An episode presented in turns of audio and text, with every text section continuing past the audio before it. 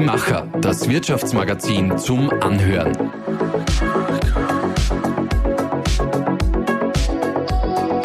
Und hier ist dein Host Susanna Winkelhofer. Irgendwann haben wir ihn wohl alle schon mal geträumt, den Traum von der Unsterblichkeit. Also einfach munter ewig dahin leben und dabei natürlich ziemlich frisch aussehen und gesund sein. Aber was wäre, wenn eine international renommierte Wissenschaftlerin meint, das sei gar nicht mehr so unrealistisch? Und wenn diese auch gleich noch ein Buch schreibt mit dem Titel Der Traum von der Unsterblichkeit. Genau das hat René Schröder gemacht. Und das wirft verdammt viele Fragen für uns auf. Ich freue mich daher sehr, dass sie den Weg zu uns in die Redaktion gefunden hat und uns heute in ihre verblüffenden Erkenntnisse einweiht. Herzlich willkommen, René Schröder.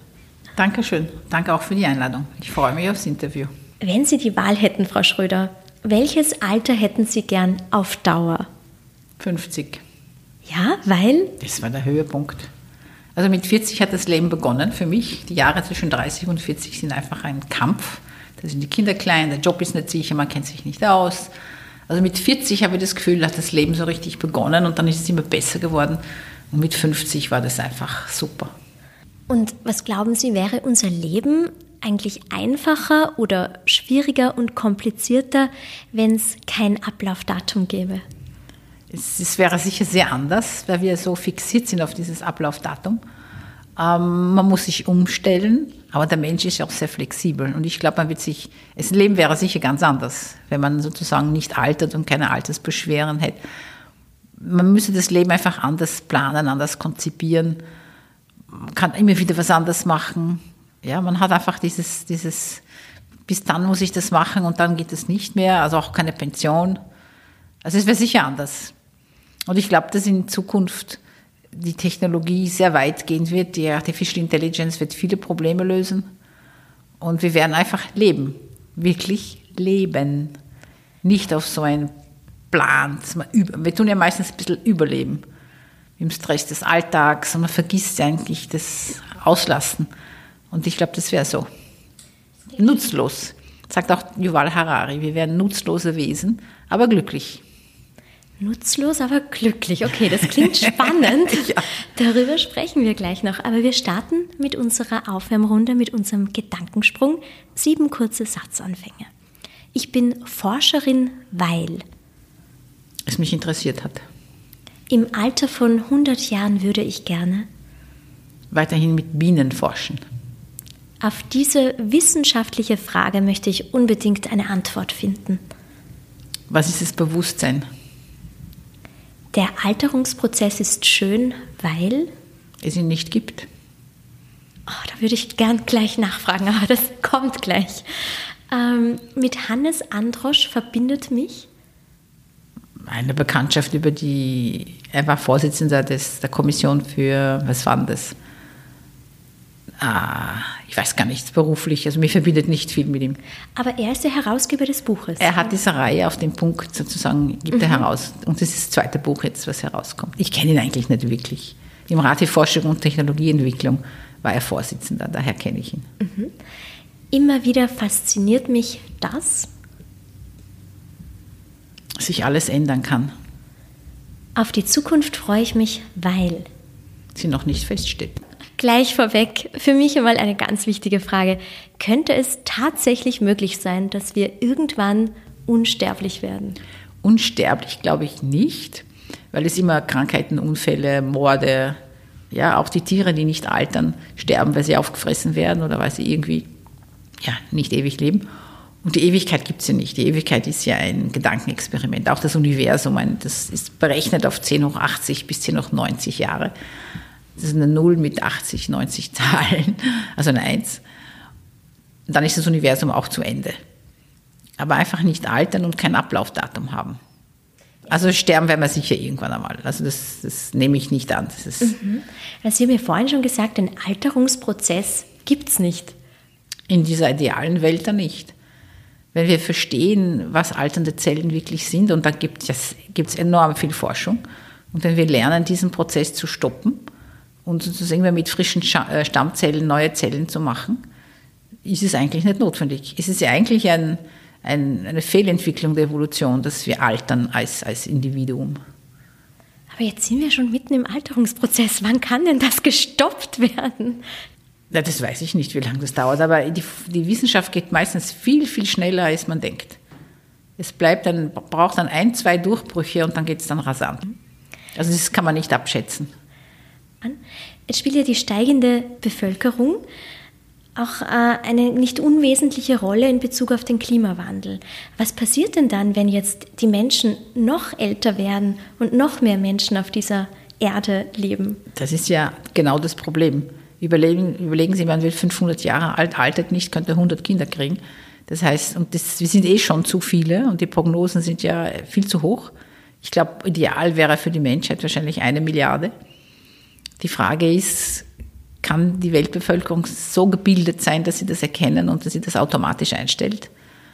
Es gibt ja Korrelationen, dass wenn Frauen gebildet sind, sie wesentlich weniger Kinder kriegen. Da gibt es im Iran eine, in den 80er Jahren haben sie eine Frauenbildungsinitiative gemacht und dann ist die Fertilität von 5, irgendwas auf 2 gesunken. Also die Bevölkerungsdichte ist viel zu hoch, also ist nicht vorstellbar. Deswegen kann man sich auch nicht vorstellen, wie Kinder auf die Welt kommen, wie das ja, es ist ein utopischer Gedanke, aber im Prinzip müsste man das reduzieren, ja. Aber eine Milliarde, das ist halt drastisch viel weniger als aktuell. Ja. Und trotzdem, es geht ja jetzt gerade um das Thema Unsterblichkeit. Ja. Aber trotzdem ist ähm, der Wunsch da, hier weiter zu forschen und das irgendwann möglich zu machen. Ja, es gibt eine relativ neue Firma mit dem Namen altus.com wo viele, viele Spitzenforscher hingehen und da wird nur mit diesem Anti-Aging, aber im, im, im, Gesundheitsaspekt geforscht. Es ist natürlich eine medizinische Frage. Aber wenn Sie sich überlegen, eine Milliarde gab es Anfang des 19. Jahrhunderts auf der Welt und während 2000 Jahren, also von 400 vor Christus bis ungefähr 16, 1700, gab es 300 Millionen Menschen auf der Welt und die Weltbevölkerung konnte nicht zunehmen dass sie jetzt so exponentiell wächst, ist sowieso kein natürlicher Zustand. Was gäbe es da für Möglichkeiten, hier einzugreifen? Gibt's Man darf nicht eingreifen. Also da wäre ich absolut dagegen, weil das ist eine, eine ethische Frage. Das müsste ich bin immer für die Selbstorganisation. Ja, Lebewesen organisieren sich selbst, Evolution organisiert sich selbst. Äh, das müsste sich irgendwie einpendeln. Sie haben in vielen Bereichen Pionierarbeit geleistet, unter anderem auch in der Erforschung der RNA. Ein Molekül, das ja eigentlich erst seit der Corona-Pandemie so richtig bekannt geworden ist. Steht dieses Molekül irgendwie in Zusammenhang mit Unsterblichkeit? Nein. Also vielleicht technologisch, aber es, es, hat mich immer schockiert, dass zum Beispiel in den 90er Jahren, wie das Volksbegehren oder kontra Gentechnik, dass man die Menschen fragt, sind sie dagegen oder dafür und sie wissen nicht, was ein Gen ist. Ja, das ist ein No-Go, meiner Meinung nach. Ich habe kein Problem, wenn die Leute gegen Gentechnik sind, wenn sie wenigstens wissen, was das ist. Und jetzt mit die, RNA ist ja seit langem bekannt, überhaupt die mRNA ist seit, seit Jahrzehnten bekannt. Das lernt man auch in der Biologie. Und trotzdem interessiert es niemand. Und das hat mich schon irgendwie so gewundert, weil das ist, also das ist eigentlich die, die genetische Information ist auf der DNA gespeichert. Das ist eine passive Informationsform. Und wenn man ein Gen einschaltet oder es eingeschaltet werden muss, muss es in RNA übersetzt werden. Das heißt, die RNA ist die aktive Form des Gens. Das ist nichts Neues. Aber ich glaube, gerade in Österreich ist die naturwissenschaftliche Bildung sehr, sehr schwach. In anderen Ländern ist, gehört Naturwissenschaften zur Bildung. In Österreich gehört Naturwissenschaften nicht zur Bildung. Da ist Literatur und Geisteswissenschaften, Geschichte, das ist Bildung. Aber ob man weiß, wie eine Klospülung funktioniert? Jetzt kennen alle PCR, glauben alle, sie wissen, was ein PCR ist. Aber ich sollte mal umfragen, ob die Leute wissen, was ist eigentlich ein PCR? Sie würden jetzt schon beim Schulsystem ansetzen in Na Österreich. sicher. Ja. Nein, im Prinzip sind ja Kinder sehr neugierig. Wenn man drei, vier, fünfjährige sieht, das sind ja alles Naturwissenschaftler, weil die, die stellen Fragen, die sehen die Fragen und fragen. Und das geht dann im Schulsystem verloren, weil da kriegen sie, müssen sie Fakten auswendig lernen, ohne Zusammenhang oft, ohne Kontext. Ich würde auch nicht Chemie, Physik, Naturwissenschaften, das würde ich auch nicht trennen. Das ist einfach im Prinzip. Aber ich finde das ewig schade. Und dann, wenn dann so eine Pandemie ist, wenn es darum geht, dass man Entscheidungen treffen muss, dann merkt man, wie irrational manche denken oder nicht denken und wie sie den Unterschied zwischen Glauben und Wissen nicht kennen. Das Wissen ist auch noch nicht so ausgeprägt, was die Digitalisierung betrifft. Und im ersten Kapitel Ihres Buches geht es um das Thema des künstlichen Lebens. Was kann man sich darunter genau vorstellen? Ja, wenn man das Leben definiert, was ich ja tue, als, als ein, ein Prozess, der Energie umwandelt, um komplexere Strukturen zu bilden, kann man sich ja ganz viele Formen des Lebens vorstellen. Und das muss ja nicht aus, aus DNA, RNA und Eiweißmolekülen bestehen. Es kann ja auch in einer anderen Form existieren. Ich würde wahrscheinlich, wenn ich jetzt jung bin, auf der Erde nach anderen Lebensformen suchen. Aber man weiß ja nie, wie man suchen soll. Und die Digitalisierung ist ja eigentlich nur eine Datenspeicherform. Wir sind ja eigentlich, unser genetisches System ist auch binär. Also es sind zwar vier verschiedene Moleküle, aber wir sind immer Wasserstoffbrückenbindung ja, Donor oder Akzeptor. Ja, so ist eigentlich die Information gespeichert.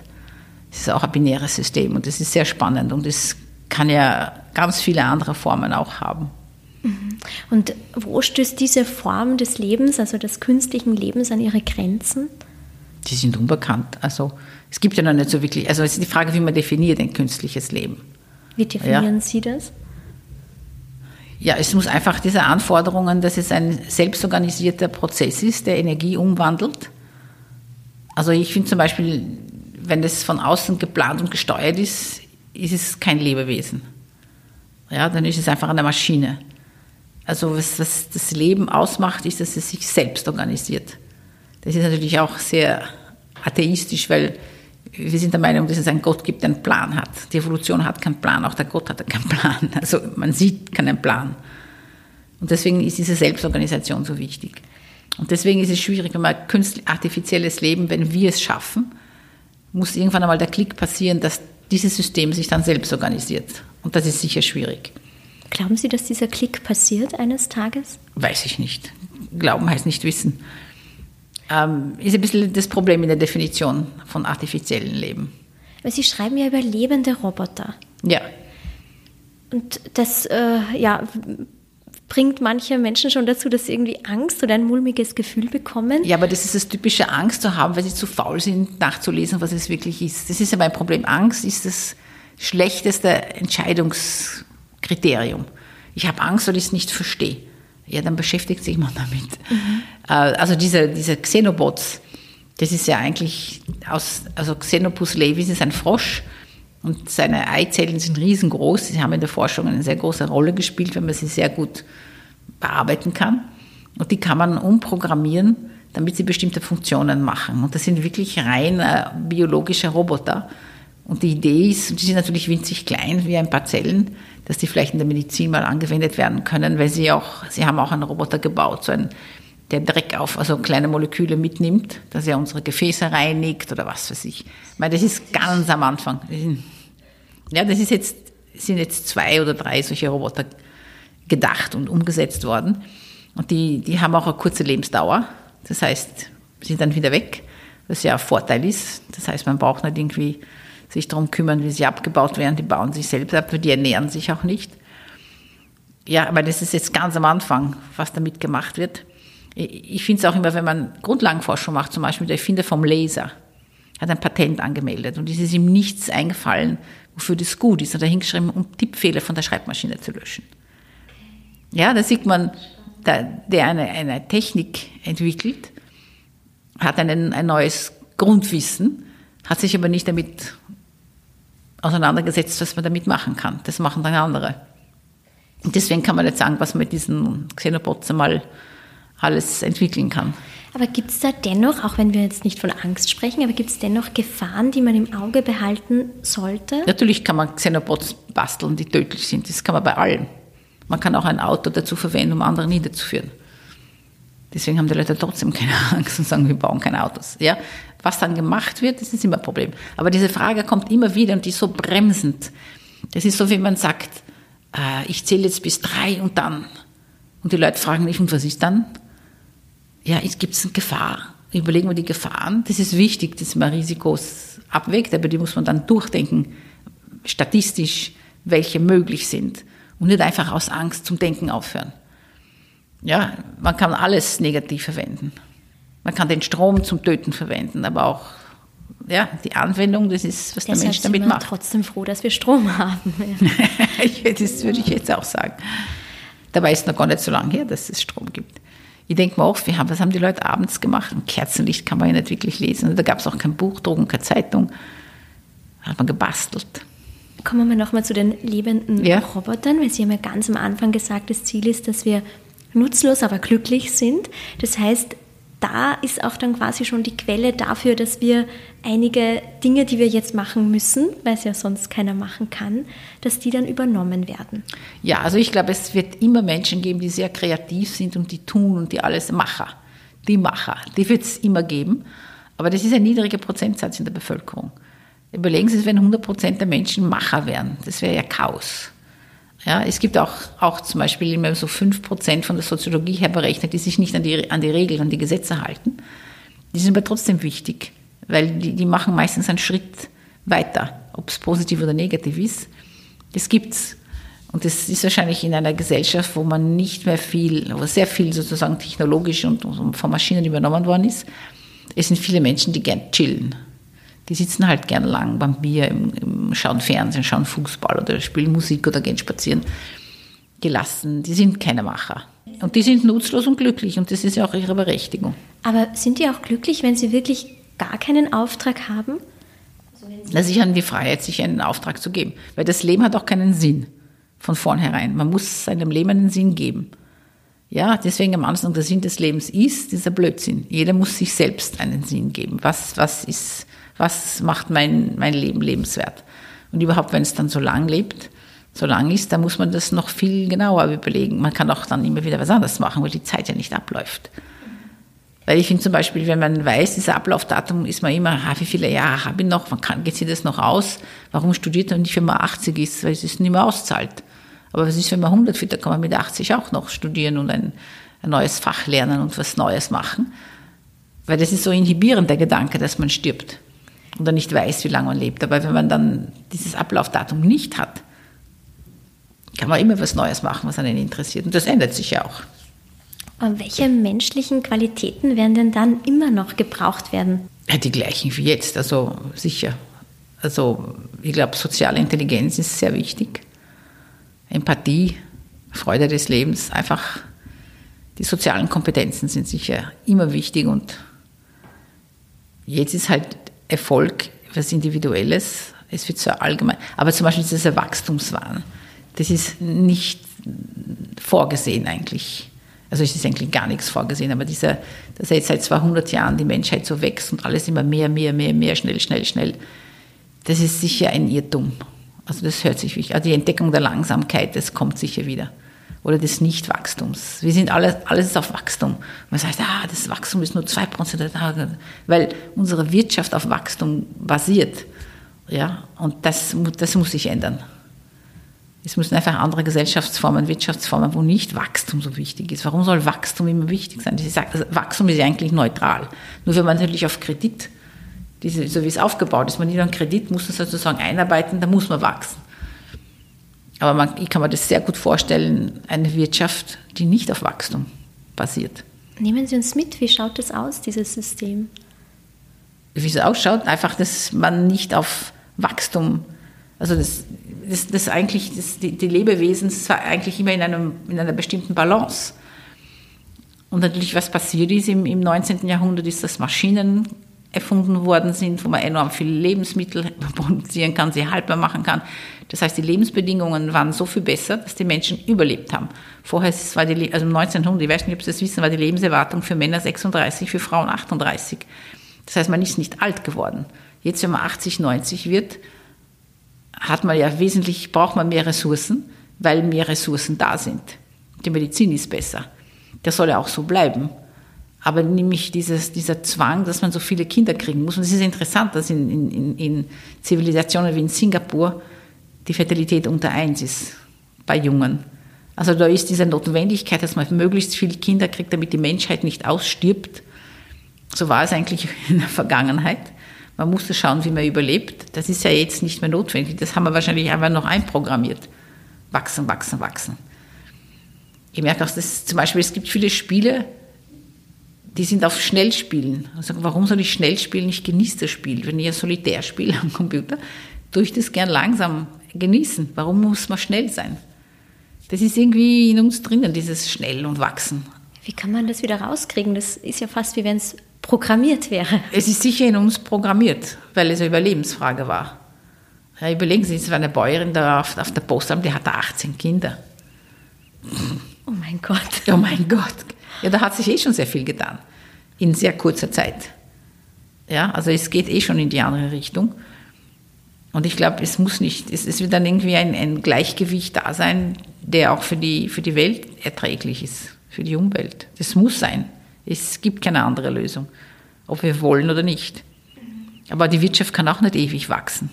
Aber sie könnte sich immer verändern, dass andere Dinge wichtig sind und wieder das gemacht wird oder das gemacht, aber immer.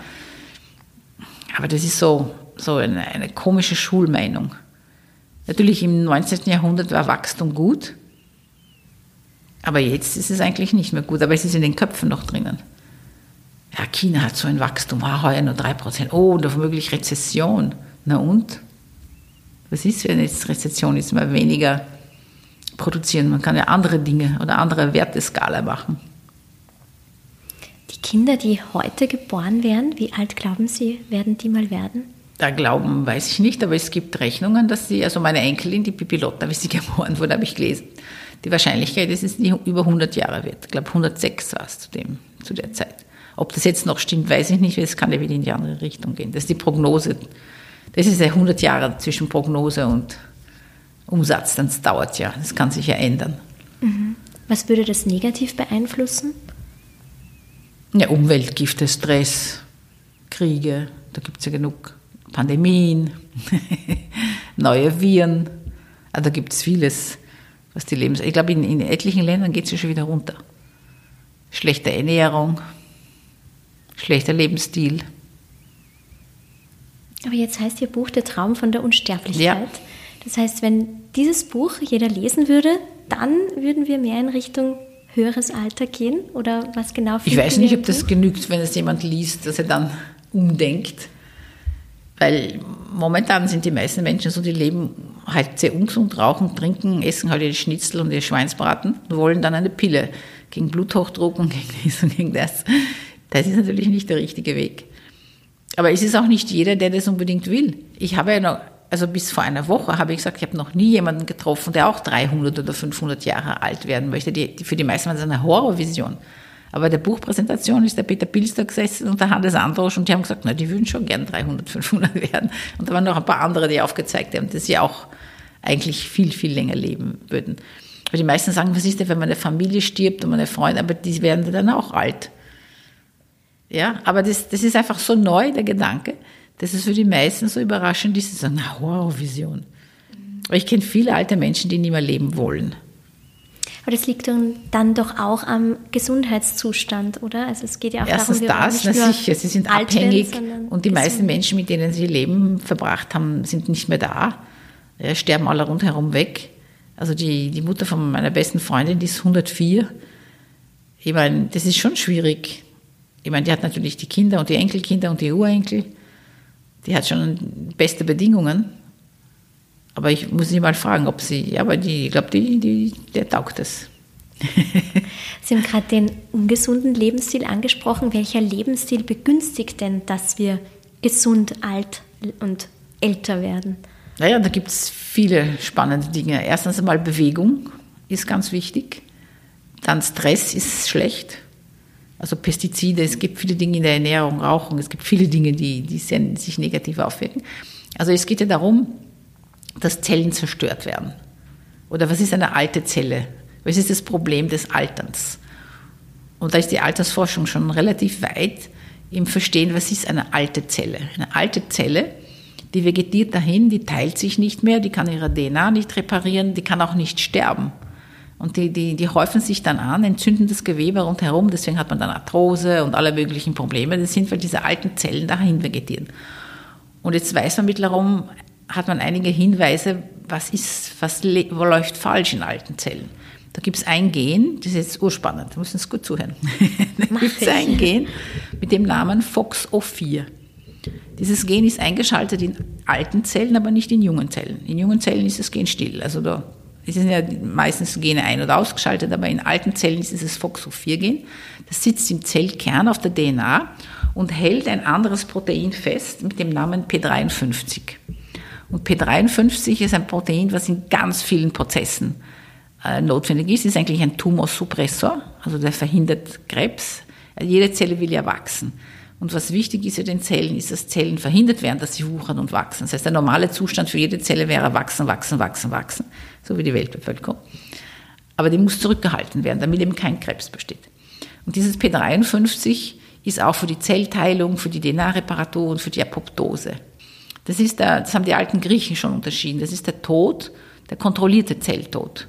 Es gibt den Tod, die Nekrose durch Krankheit und Unfall und es gibt der kontrollierte Zelltod. Das heißt, jede Zelle, inklusive Bakterien, haben einen genetischen Mechanismus, um Selbstmord zu begehen. Und das passiert auch oft. Zum Beispiel, wenn ein Virus eine Zelle infiziert, schaltet sie die Apoptose ein, damit sie selbst stirbt, damit der Virus sich nicht replizieren kann und die Zellen rundherum nicht infiziert werden. Auch in Bakterienkulturen gibt es schon dieser kontrollierte Selbsttod. Und das können alte Zellen nicht machen weil P53 im Zellkern festgehalten wird und dieser Selbsttod wird aber dann ein, eingeschaltet, wenn P53 in die Mitochondrien geht. Die Mitochondrien, das sind so kleine Partikel in der Zelle, die den Energiestoffwechsel sozusagen antreiben. Das ist der Motor der Zelle. Und der leitet auch den Zelltod ein. Und normalerweise sollten alte Zellen einfach in den Zelltod gehen. Aber sie können es nicht, weil dieser P53 da festgehalten ist. Wie ja? kann man diesen P53 genau, los? Das gibt schon. Diese okay. Droge, die Verjüngungsdroge, die heißt Foxophir-Dri. DRI. Also da haben sie ein kleines Peptid synthetisch gemacht. Das bindet dann Foxophir dort, wo normalerweise P53 binden würde. Und dann kann man das dazugeben und da wird P53 ausgelassen. Dann geht es in die Mitochondrien und schaltet den Zelltod ein. Das heißt, diese Verjüngungsdroge sollte so funktionieren, dass sie erstens nur in alte Zellen wirkt, weil junge Zellen haben eh kein Foxophir. Also das ist eigentlich wahrscheinlich ziemlich ohne Nebenwirkungen. Das muss man aber testen. Man schickt das in die Zelle hinein. Dann wird P53 ausgelassen und die alten Zellen gehen in den kontrollierten Zelltod. Und dann können von den Stammzellen frische Zellen nachgemacht werden.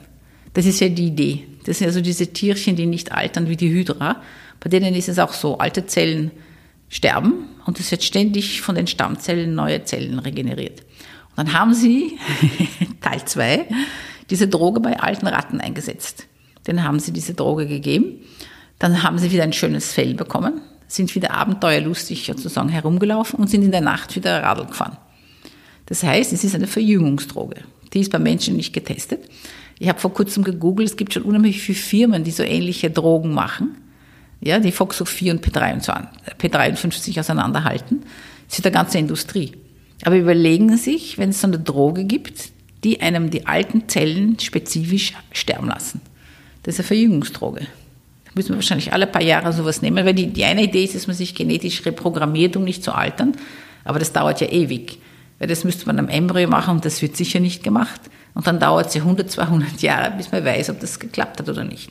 Das heißt, als Erwachsener könnte man natürlich schauen, dass alte Zellen in den Zelltod geschickt werden und dass unsere Stammzellen reaktiviert werden, dass sie sozusagen dass genug davon da sind, dass sie sozusagen nachwachsen können. Wir haben auch ein Problem mit Stammzellen. Aber das würde dann unseren gesamten Organismus betreffen, unseren gesamten Körper? Das ist oder? nicht bekannt, aber im Prinzip die alten Zellen. Überall, wo es alte Zellen gibt, die würden eliminiert werden. Das könnte vielleicht auch ein Xenobot machen. Herumfahren, wo ist eine alte Zelle und dort so eine Droge hineingeben, damit die Zelle stirbt. Also man kann sich, der Fantasie sind keine Grenzen gesetzt. Und ich glaube, die Idee, die jetzt relativ bald kommt, die Idee ist ja schon längst da, aber die, der Umsatz ist, dass es eben sehr viel Verjüngungsdrogen gibt. Und da gibt es ja viele Dinge, die zum Beispiel das Fasten, ich sehe schon überall, das Intervallfasten. Das ist ein anderer Prozess, der heißt Autophagie. Und Autophagie, das ist, wenn die Zelle den Müll ausräumt. Es putzt, also wenn es nichts zum Fressen hat, dann schaut es, was ist kaputt es verpackt und schickt es hinaus oder verbrennt es, verwendet dann die, die Energie davon. Ja, das heißt, deswegen ist Fasten gut. Das ist ein Verjüngungsprozess. Und das ist ja seit Jahrhunderten bekannt. Das heißt, äh, bis die Droge, die Verjüngungsdroge auf den Markt kommt und getestet ist, können wir auch Ich würde mich sofort Mittel- melden für klinische Phase Ja. 1 Studie. Da werden sich sicher viele melden. Aber solange das noch Das nicht kann da- sehr schnell gehen. Okay, Ja? aber bis dahin Ja. äh, können wir was genau machen? Fasten? Fasten ist sicher gut. Und da, es gibt ja schon einige Drogen, die eher vom Markt sind. Zum Beispiel Spermidin. Das ist ja, das aktiviert die Autophagie. Das ist genau dieser Müllreinigungsprozess. Dann Fasten natürlich, Bewegung. Also was ich auch sehr gern habe, ist kaltes Wasser. das hat der gute Kneipp schon von sich gegeben. Ich gehe gern ohne, ohne Schuhe in den Schnee spazieren oder kalt duschen. Da gibt es von Kneipp, ja, und das ist sehr revitalisierend. Da gibt es auch das sogenannte Sirtuin-Food. Sagt man da, Sirtuine sind Gene, die unsere Epigenetik, alte Zellen, da ist die Epigenetik auch nicht, funktioniert nicht mehr richtig. Und Epigenetik heißt zum Beispiel eine, eine Leberzelle, da sind bestimmte Gene ein- und ausgeschalten und wenn die Leberzelle sich verdoppelt, ist die Tochterzelle auch eine Leberzelle und kein Embryo. Das heißt, die Information, welche Gene ein- und ausgeschaltet sind, wird bei der Zellteilung mitgegeben. Und wenn das nicht mehr richtig funktioniert, dann ist auch dann die neue Zelle, die Tochterzelle, keine funktionsfähige Zelle, weil sie nicht mehr die richtigen Marker auf der DNA hat, welche Gene stillgelegt werden sollen und welche aktiv sein sollen. Und da braucht man auch Energie und da braucht man auch äh, Adenin, also das NAD. Da gibt es auch schon Vorstufe, das Nicotinamid-Ribosid, was die Mitochondrien mit Energie füllt. Weil um, um diese, dass diese Gene funktionieren, braucht man auch Energiekoenzyme. Und Energie in den Mitochondrien ist auch ein, ein Alterungsproblem. Wenn wir nochmal über die Verjüngungsdroge sprechen, könnte die auch bewirken, dass bereits äh, in Gang gesetzte Alterungsprozesse wieder rückgängig gemacht werden oder geht es immer nur ums Jungbleiben? Verjüngung heißt ja eigentlich, also der Name würde ja versprechen, dass man auch jünger wieder Ja, es ist eine. Verjüngungsdroge. Weil man könnte ja den Alterungsprozess oder ein altes Lebewesen definieren, wie viele alte Zellen es hat. Wie viele Zellen dahin vegetieren, sich nicht heilen, eben richtig alt sind. Und es geht darum, die zu eliminieren. So wie bei der Ratte, die wieder ein glänzendes Fell Genau. hatte. Ich bin ja schon so gespannt. Ich, ich glaube, das wird eh, wahrscheinlich wird eh schon versucht. Ja, Sie müssen uns auf den Laufenden halten. Wir möchten Ja, ich auch muss alle mal dabei herum sein. recherchieren, wer alles das macht und mich mal melden. Ja, ja. Aber dann geht es ja wahrscheinlich auch darum, dass man herausfindet, was ist jetzt vertrauenswürdig und was nicht, weil mit Verjüngung versprechen ja schon viele Produkte etwas. Aber welche, Da ist viel Betrug. ja, wie erkennt man denn, dass das kein Betrug ist? Sie haben jetzt von Spermidinen gesprochen. Es gibt viele Nahrungsergänzungsmittel. Welchen Ja, kann man viele sind schon sinnvoll. Ja? Und ich kriege jetzt, war das Interview im Kurier, jetzt habe ich etliche E-Mails, welches Spermidin ich denn nehme und wo ich das her habe, welches ist vertrauenswürdig. Ähm, man muss einfach in der Apotheke nachfragen oder einfach schauen, welche Firma produziert das. Und natürlich, es gibt sehr viel Betrug und wird es immer Leute geben, die, die wenn es wenn es nicht zu teuer ist, und diese Dinge sind ja an sich, könnten eigentlich relativ billig sein. Ja, es müsste nicht zu teuer sein. Das heißt, der Preis alleine zeigt noch nicht, ob das jetzt vertrauenswürdig ist. ja, zum Beispiel, was, was mich immer wundert, ist der Preis von diesen Nachtcremes oder Gesichtscremes. Weil ich mache selber Gesichtscremes und die kosten bei mir 15 Euro, die 50 Milliliter. Wo kriegt man die? Na, online kann man sie kaufen, Okay. gibt es viele bei mir, ja. Und das muss nicht teuer sein. Es ist ein bisschen aufwendig, das herzustellen, aber teilweise kosten die ja 100, 150. Meine Mutter hat so oft Creme um 250 Euro gekauft. Da sagt sie, na, das kaufe ich jetzt aber nicht mehr. Das ist doch wirklich Betrug. Sag ich, ja, wieso, wieso kaufst du das überhaupt? Also es ist unglaublich, was es dafür für Preise gibt. Das heißt, es ist klar, dass der Mensch bereit ist, sehr viel Geld auszugeben. Na, ich wundere mich wirklich oft über die Menschen. Zum Beispiel bei diesen Kaffeekapseln. Was kostet ein Kilo Kaffee? Ja, oder zum Beispiel, was mich wundert, wie hat es die Kosmetikindustrie geschaffen, dass die Amerikanerinnen sich jeden Tag die Haare waschen mit einem Shampoo, das so schlecht ist, dass sie dann einen Conditioner brauchen und am nächsten Tag wieder. Überlegen Sie mal, wie viele Plastikflaschen und diese Shampoos sind ja ungesund für die Umwelt, für die Klär. Also bei mir am Hof, wo ich eine Kläranlage habe, darf kein Mensch so flüssig Shampoo und Conditioner verwenden, das bringt man eine Kläranlage um. Und man kann einfach eine Haarseife verwenden. Das haben unsere Großmütter, die, meine Mutter hat sich alle 14 Tage die Haare gewaschen. Ja, also das, warum ist der Mensch so leicht zu beeinflussen als Konsument? Als Konsument wird er eigentlich als Volltodel dargestellt. Ja, man redet ihm alles ein, wenn man will, dass er kauft, damit halt dieser Wirtschaftszweig wächst. Aber überlegen Sie, die Amerikanerinnen würden von einem Tag zum Aufhören, sich jeden Tag mit dem schlechten Shampoo die Haare zu waschen und würden eine Haarseife verwenden. Da kommt man mit einer Seife kommt man ein halbes Jahr aus. Ja, da steckt schon eine Industrie dahinter. Schauen, aber wie, wie schnell, und das, was mich wundert, wo ich eigentlich noch nicht so richtig darüber nachgedacht habe, die Windeln. Also in meinem Alter waren die Kinder mit einem Jahr rein. Aber seit es so Windeln gibt, die Windeln werden es zwei Jahre, das ist schon drei Jahre, ist schon vier Jahre. Wieso ändert sich das, wann Kinder lernen, auf den Topf zu gehen, nur weil es diese Windelindustrie gibt, weil das so bequem ist? Das hat schon einen Einfluss auf, auf das Verhalten der Menschen. Mhm. Also wir sind oft, beeinflussbar. Na, aber wie? Ja. Und deswegen, mein, manchmal gehe ich auf ein Begräbnis und ich wundere mich, was der Pfarrer da erzählt. Die werden uns wiedersehen und wir sehen uns die lieben Wiedersehen. Hallo, wie, glaubt er das wirklich? Oder denkt er nicht drüber nach? Dass man einfach so Dinge behauptet, aber die Leute hören entweder nicht zu oder sie regen sich nicht drüber auf. Aber glauben Sie das, ähm, weil Sie jetzt auch das, den Lebensstil mit Bewegung, ja.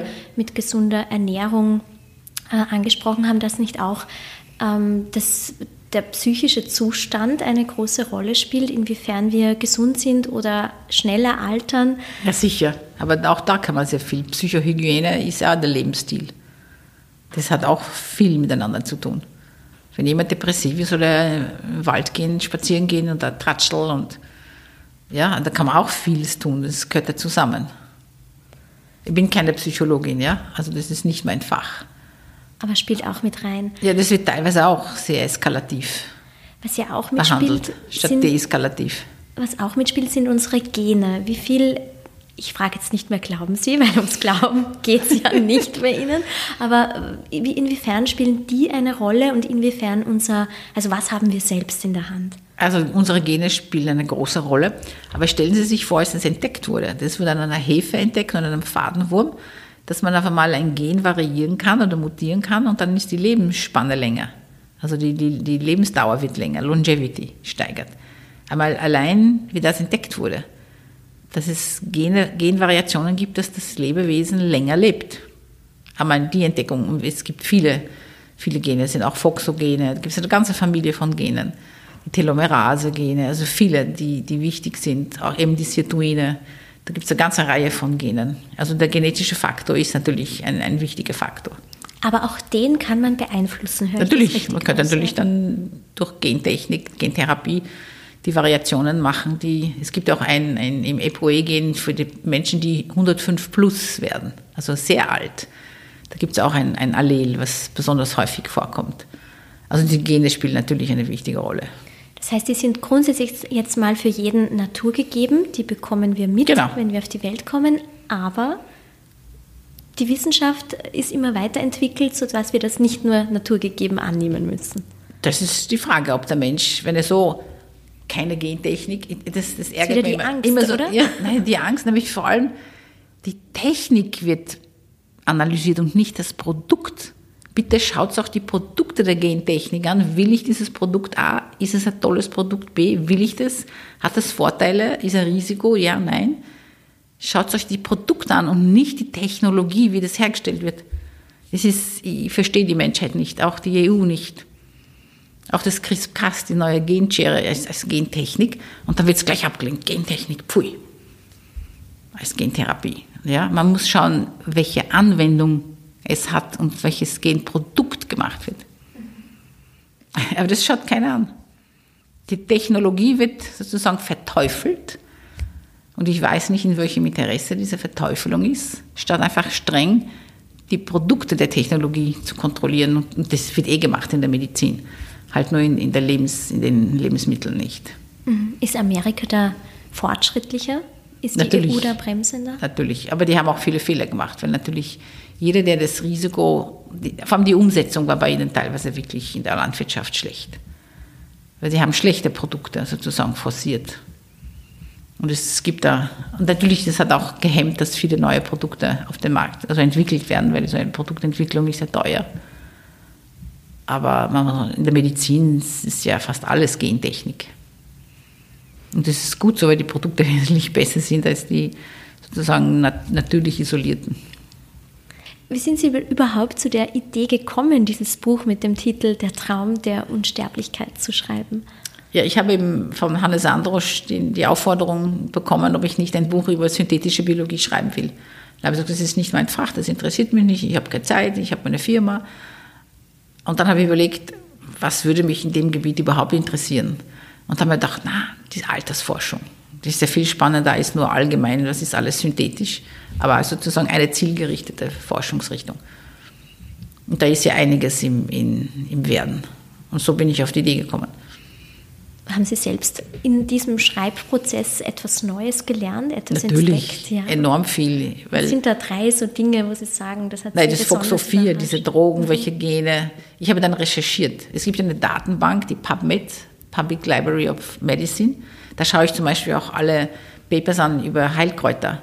Was ist davon bekannt? Ist es jetzt nur überliefertes Halbwissen oder gibt es eigentlich schon wissenschaftliche Arbeiten, die das bestätigen, wie diese Kräuter wirken? Und gibt es Studien, ob sie dann wirklich auch am Menschen wirken? Und das braucht man nur nachschauen. Da gibt es Millionen Publikationen.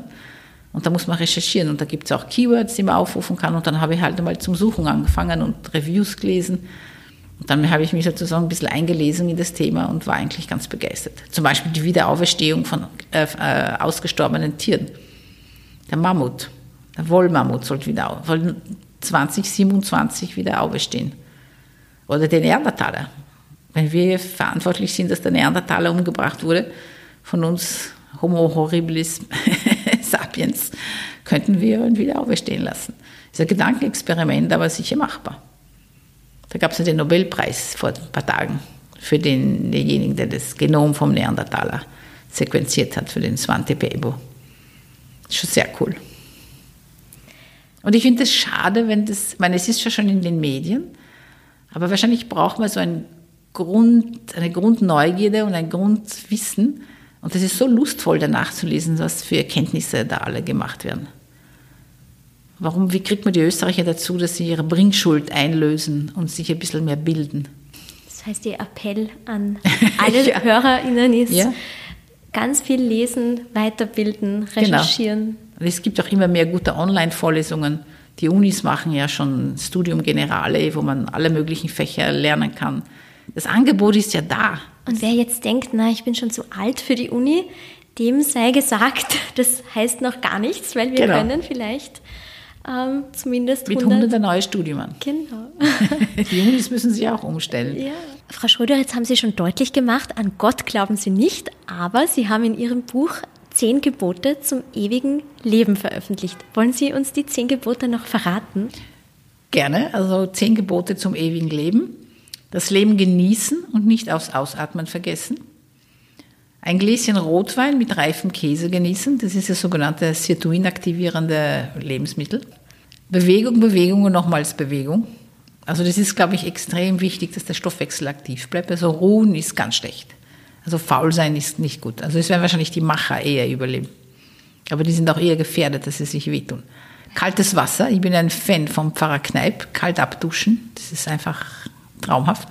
Nicotinamid Ribosid einnehmen. Das ist eine Vorstufe von Vitamin B3 für unsere Mitochondrien, damit wir die Energie besser umsetzen können. Aber das heißt, Vitamin D3 hilft nicht in der Art und Weise? Nein, es ist die Frage, wie es aufgenommen wird.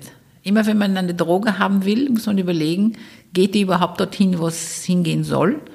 Und das Nicotinamid Ribosid hat sich jetzt herausgestellt, dass es ins Gehirn geht und die Mitochondrien sozusagen dort mit Energie füllt. Und das nimmt man auch in Tropfenform ein oder das in Kapseln? Das ist ein Pulver. Ein Pulver. Und das ich kriegt nehm, man in der Apotheke. Ich nehme 300, in den Apotheken gibt es eigentlich noch nicht, also da habe ich es nicht gefunden, 300 Milligramm am Tag. Bei welchem Drogenhändler bekomme ich das? Na, online. Die Firma Biogen, das hat die Andrea Barth, eine Freundin von mir, hat mir das geschickt und die nehmen das auch. Häufiges Fasten ist wichtig, also da habe ich auch ein Problem damit, weil ich nicht so gern faste. Sirt Food, also Essen, das unsere Situine aktiviert, dann sich mit glücklichen Menschen umgeben. Das ist, glaube ich, die Psyche, die wir schon angesprochen haben. Die Verjügungsdroge Foxophiedrie nehmen, ist aber noch nicht zugelassen. Und ich glaube, das kommt relativ bald. Und zum Schluss die Stammzelltherapie mit editierten Genen, um ewig jung zu bleiben. Das ist die Zukunftsmusik, aber ich glaube, das wird auch wesentlich schneller dann gehen als, als also wenn man nicht, das, am Embryo glaube ich, wird das nicht so bald gemacht, wenn überhaupt. Aber die Stammzellen, Stammzelltherapie, da muss man aufpassen. Also das ist, das ist nicht so einfach, weil es können natürlich auch Karzinome entstehen. Stammzellkrebs, Teratokarzinoma gibt es auch. Also da muss man aufpassen. Ja, das wäre es schon. Und in der Zwischenzeit trainieren wir die Gelassenheit, oder? Und genau. Warten. Wir freuen uns auf das, was kommt.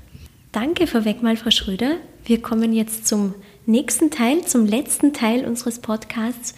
Wir haben in der Mitte unsere, unseren Pod mit fast 100 Fragen und ich würde Sie bitten, dass Sie drei davon ziehen und dann gleich mal die erste bitte vorlesen. Frage. Was müsste dringend noch erfunden werden? Das ist jetzt die richtige Frage. die Antwort haben wir ja schon vorweg gehabt. Verjüngungsdrogen. Die sind ja quasi sind schon, schon erfunden, aber sind noch nicht ganz fertig. Mhm. Noch mehr davon, dass man viele davon testen kann. Was sind da die nächsten Schritte? Kommt es da jetzt schon zu den Testungen am Menschen? Das weiß ich nicht, aber sicher bald. Aber Sie würden sich melden, haben Sie gesagt. Ja, sofort. Ich werde, mir gleich, ich werde Ihnen gleich schreiben. Die, die an Ratten schon erprobt worden ist. Schauen wir uns die zweite Frage Zweite an. Frage.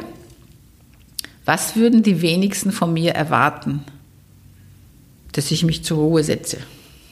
Aber warum denn? Sie haben ja noch so viel Zeit, oder? Sie haben ja, ja gerade gesagt, es wird noch. Das erwarten Sie nicht von mir. Was würden die wenigsten von mir? Weil die wissen ja, dass ich aktiv ah, bin. Ah, ich verstehe. Ich bin ja anstrengend, weil ich habe ihr für Energie, bin ständig in Bewegung und das ist für manche Leute anstrengend. Also wenn jemand neben mir da lebt, das also ist anstrengend. Die würden es nicht erwarten, dass ich aufhöre. Und Sie möchten auch nicht aufhören. Wozu? Nein.